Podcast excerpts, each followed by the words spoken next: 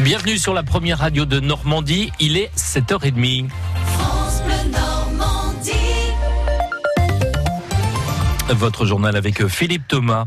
Le gouvernement s'engage pour General Electric. Nous garantissons l'avenir industriel de Belfort, a assuré hier le ministre de l'économie Bruno Le Maire à l'Assemblée nationale, alors que le groupe américain va supprimer plus de 1000 emplois en France, en grande majorité sur le site franc-comtois. Alors que les salariés sont abattus, les députés du secteur attendent maintenant des actes et demandent à Emmanuel Macron de prendre ses responsabilités. Le reportage de Simon Le Baron à l'Assemblée nationale. C'est le député UDI du territoire de Belfort, Michel Zumkeller, qui interpelle le ministre de l'économie. Ce mardi 28 mai est un jour noir pour les salariés de General Electric. C'est un jour noir pour l'ensemble des habitants du territoire de Belfort. Bruno Le Maire se veut rassurant. Oui, monsieur le député Zumkeller, nous sommes prêts à nous battre euh, à vos côtés. L'État s'engage à accompagner les salariés qui vont perdre leur emploi et à aider le site de Belfort à se diversifier dans l'aéronautique, dans le démantèlement des centrales nucléaires ou dans l'hydrogène. Michel Zumkeller attend maintenant des actes et interpelle directement le président de la République. Je rappelle quand même que le directeur général c'est l'ancien conseiller de M. Macron quand il était ministre de l'économie. Donc je pense qu'ils ont des liens forts. Donc la France peut peut-être quand même imposer des choses et demander à General Electric que ces choses soient fabriquées chez nous. Le ministre de l'économie, Macron, s'était d'ailleurs mouillé personnellement en 2015 au moment du rachat de la branche énergie d'Alstom par General Electric.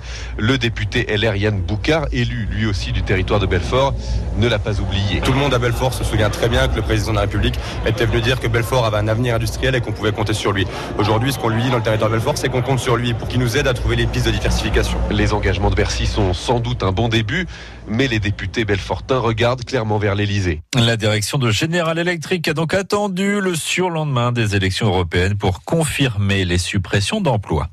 Le soulagement en revanche à Mortagne-au-Perche pour la trentaine de salariés de la menuiserie Marbrerie de Jean-Paul Mousset. Leur patron a fait une grève de la faim après l'incendie de son entreprise, action qui lui a valu d'être hospitalisé hier, mais il a été entendu puisque son assurance a augmenté l'indemnité pour permettre la reconstruction de l'entreprise.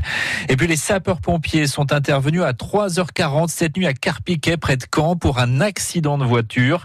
Un véhicule en feu, seul en cause, le conducteur s'en sort bien. Tenez-vous bien, il a été sorti de son véhicule par des personnes de passage. Il a été transporté en urgence relative au CHU de Caen. Une victoire judiciaire pour David et Laura. Les juges de Nanterre ont tranché. Leur père, Johnny Hallyday, avait sa résidence habituelle en France et donc devant les tribunaux français que devra se régler le litige sur sa et les arguments des juges pour trancher sur la résidence habituelle du chanteur sont assez savoureux. Ils se sont notamment penchés sur les comptes Instagram des époux Hallyday, Corinne Audouin. Il faudrait toujours réfléchir avant de poster une photo sur Instagram. Laetitia Hallyday l'a pris à ses dépens pour prouver que Johnny Hallyday avait gardé des liens très forts avec la France. Les avocats de David ont en effet analysé les messages postés par le couple en 2015, 2016 et 2017. Résultat, ils étaient en France plus de 150 jours par an pour les concerts, mais aussi pour voir la famille, les amis ou organiser l'anniversaire de Lynn Renault à Marne-la-Coquette. Même les messages postés après les attentats à Paris sur le mode Vive la France, hashtag Paris je t'aime, sont pour les avocats de David la preuve du profond attachement de son père à son pays. D'autres éléments sont bien sûr entrés en jeu. Le centre économique des intérêts du défunt se situait à l'évidence en France, écrivent les juges, car ses tournées ses albums s'adressaient à un public avant tout français. En face, les Harley Davidson de Johnny, sa green card et son intention de devenir américain n'ont pas suffi. Pour les magistrats, Johnny Hallyday a conservé jusqu'au bout, je cite, un mode de vie itinérant et bohème, mais surtout très français. Et voilà qui doit faire réfléchir sur ce qu'on poste sur les réseaux sociaux. Dans l'Orne, les résultats de l'autopsie sont tombés et ils permettent de confirmer l'origine criminelle de la mort d'une femme de 70 ans à la Ferté-Massé. Son corps a été découvert dimanche soir par les gendarmes, dissimulé dans une armoire dans la chambre à coucher de son domicile.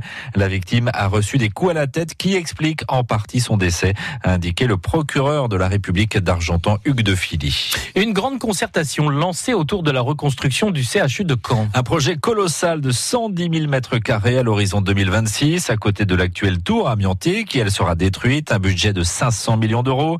L'un des trois ou quatre plus gros chantiers hospitaliers en France. La direction du CHU va mener une phase de concertation du 3 juin au 21 juillet. Une euh, citoyen, usager, professionnel de santé, tout le monde est invité à participer. Une bonne nouvelle pour le président de la commission médicale d'établissement, le professeur Xavier Troussard.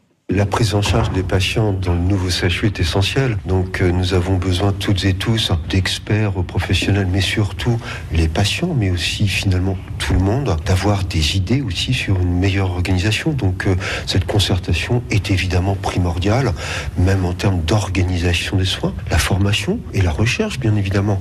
Donc les nouveaux métiers, moi j'aimerais bien avoir évidemment des idées sur ces sujets, comment on peut organiser les équipes médicales et tout usager, tout patient monsieur tout le monde a évidemment des idées sur ces sujets-là. Un patient, il passe d'un établissement à un autre, il passe dans un cabinet de ville, dans le libéral, il passe dans un PSLA. Et donc, nous devons effectivement tout mettre en œuvre pour que le parcours soit le plus fluide possible.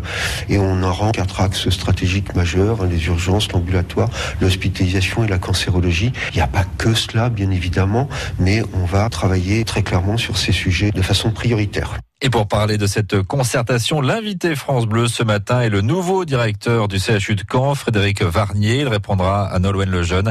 Pour participer à la concertation, toutes les infos sont à retrouver sur le site francebleu.fr. L'alerte de Greenpeace sur un nouveau surcoût de l'EPR à Flamanville. 2 milliards de plus. Selon Yannick Rousselet, EDF va devoir refaire 8 soudures non conformes et cela va lui prendre 2 ou 3 ans supplémentaires. Le coût estimé de l'EPR s'élève désormais à près de 11 milliards milliards d'euros. La suite du deuxième tour à Roland Garros. Federer, Nadal, Tsonga ou encore Mladenovic jouent aujourd'hui. Hier, il y avait 11 Français sur les cours. Elliot Benchetrit a réalisé un exploit considérable. Ce soit de 20 ans, 273e mondial, a sorti le Britannique Cameron Norrie, l'actuel 49e en 3-7.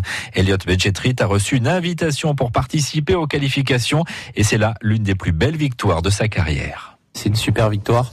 Et c'est vrai que depuis le début de l'année euh, sur Terre, voilà, je, m'attendais à avoir des meilleurs résultats et euh, le fait de travailler, voilà, avec persévérance et avec envie, ça a fait qu'aujourd'hui euh, la victoire elle est là et elle est belle et ça représente un accomplissement en tout cas d'une méthode de travail, voilà, qui je pense peut encore apporter beaucoup beaucoup de choses.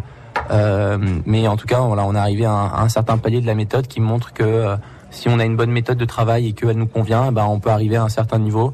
Euh, et que voilà, chaque méthode est différente et que chaque méthode peut amener un joueur à un très haut niveau en tout cas. En football, c'est officiel, André Villas-Boas est le nouvel entraîneur de Marseille, l'entraîneur portugais signe pour deux saisons à l'OM.